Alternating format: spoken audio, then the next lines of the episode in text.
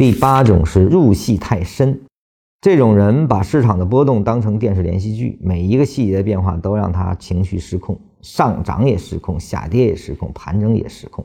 开盘四小时就煎熬四小时啊！这种人在市场中太累，还是回家看肥皂剧吧啊！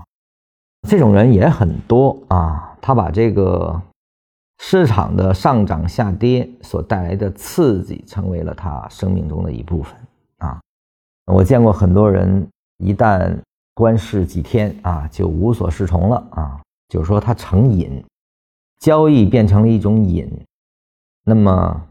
这样的人实际上也是脱离了市场应该干什么的本质原则啊。市场两个原则，一是对峙，能够让我们看清心性啊，让我们修炼心性用的一个非常理想的修炼场。第二个，你练到一定程度的时候，如果你也适合交易的话，市场是一个财富再分配的场所啊。那只有这两个功效。而把它当成是一种通过交易输赢无所谓啊，最重要的是给我带来一种感官刺激的话，那这个实际上你就会中毒过深啊。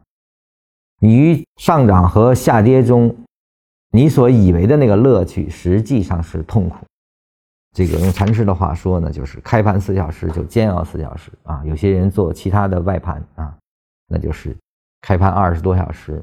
吃饭都守在电脑跟前啊，他就煎熬十几个小时啊，除了睡觉，可能就想在那儿，就像离不开赌桌的赌徒一样啊。那么这个你也不可能练出什么好的交易逻辑来，你的心性也不会因为在这样的状态下得到一种提升啊，成为一种禅师希望大光明，你是出现不了的。